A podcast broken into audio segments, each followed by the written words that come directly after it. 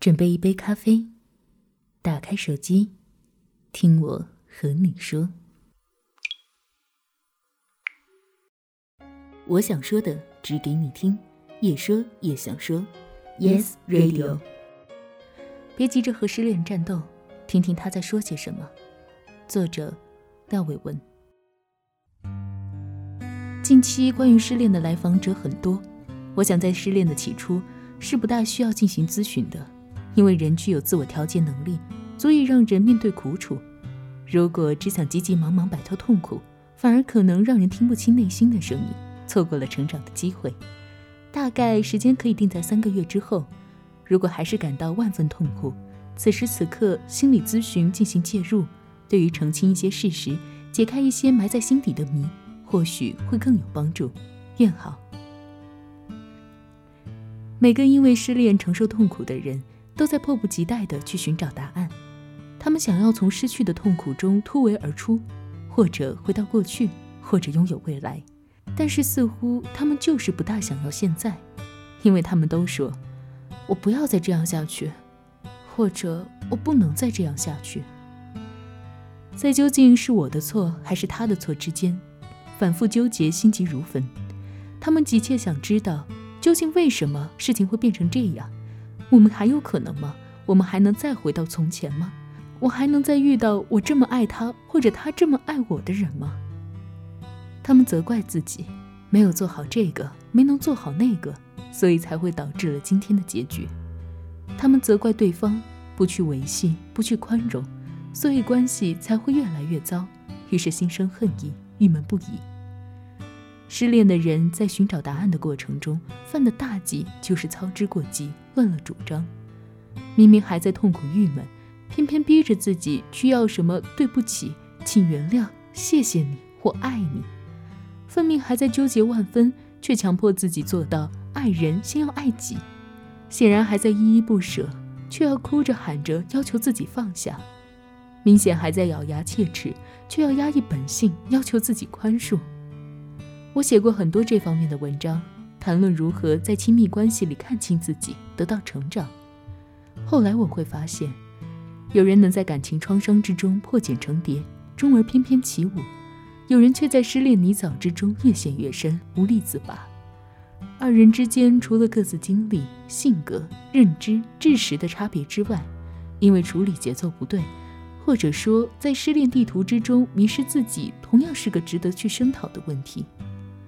我的意思是，失恋是有其节奏的，它就像一首歌，起承转合，高潮低谷，就像一场云，乌云密布，电闪雷鸣，瓢泼而下，雨过天晴；又或者是细雨绵绵，持久绵长，但终会雨过天晴。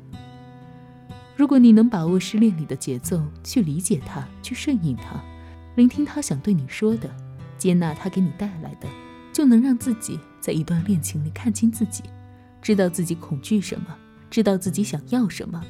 当你成为自己的时候，失恋便成为了一段成长时，它所能给人带来的丰盛，仅次于死亡的步步紧逼。反之，痛苦将会一直存在，人会愈发困惑、痛苦，会与心灰意冷、和平分手不同。在此，我想谈的是忽如其来的分手。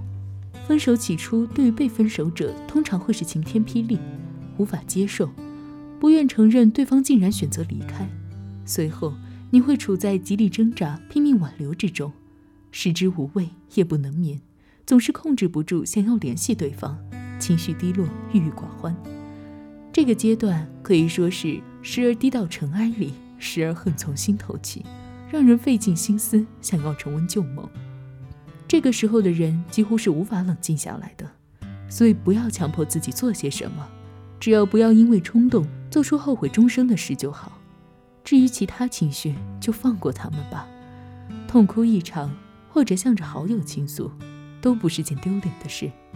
絮絮叨叨，反复咀嚼无用之后，你会陷入彻底绝望之中。失去对方似乎隐隐已成现实，你开始痛苦反思自己错在哪里。对方错在哪里，或者自责，或者怨人，然后处在这种痛苦之中，你会开始触碰到一些自己忽略或者不愿触碰的点，一些隐藏于心的深层次的东西。很多类似案例，这个阶段，有人发觉自己儿时对于不够爱自己的父亲的依恋与恐惧，有人发觉自己渴望重新回到母亲的怀抱，有人觉得自己童年时期或许需要更多认可。你会发觉多么需要被爱，去被自己关爱。此外，还有人感受到生命的无常，缘起缘灭，聚散离合，或者明了了不能过分依恋对方，需要自己去为人生担负责任。有人开始懂得如何经营一段让彼此舒服的关系，有人开始明白爱人先要爱己。随之而来，你开始进入另一个阶段，在反省中开始获得平静。随之得以重新安排生活，你会明白，一段关系不是某个人的对错，而是因为机缘未到。学会不去责怪他人，不去惩罚自己，懂得接纳生命本身蕴藏的离合变换，明白譬如期待你的到来，无惧你的离开，类似观点所蕴含的意义。我的意思是，这种领悟是知行合一的，是确实这么认为，而且这么去做的。并非道理都懂，但是做不到啊。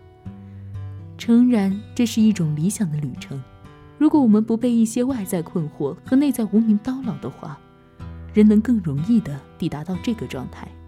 但是，因为我们太过急切想要摆脱痛苦，不愿倾听痛苦所带来的消息，不愿让彻底的悲伤来一场治愈，逃避或恐惧的后果就是反反复复，苦不堪言。有人需要几个月。有人需要好几年，甚至十几年才能走出这种悲苦的状态。记住，这不是个错误，这是一门功课。不得其法的话，就会无法顺利毕业。倘若能够顺应节奏，因势利导，倾听情绪所带来的信息，明白痛苦所具有的意义的话，在一场迷醉的爱情背后，你将会听到内心真实的声音。只有听到这些，你才能去明白自己真正想要的是什么。当你走出对爱的迷恋，能够理性的去检视一段感情的时候，你就会很清楚自己接下来到底该怎么办。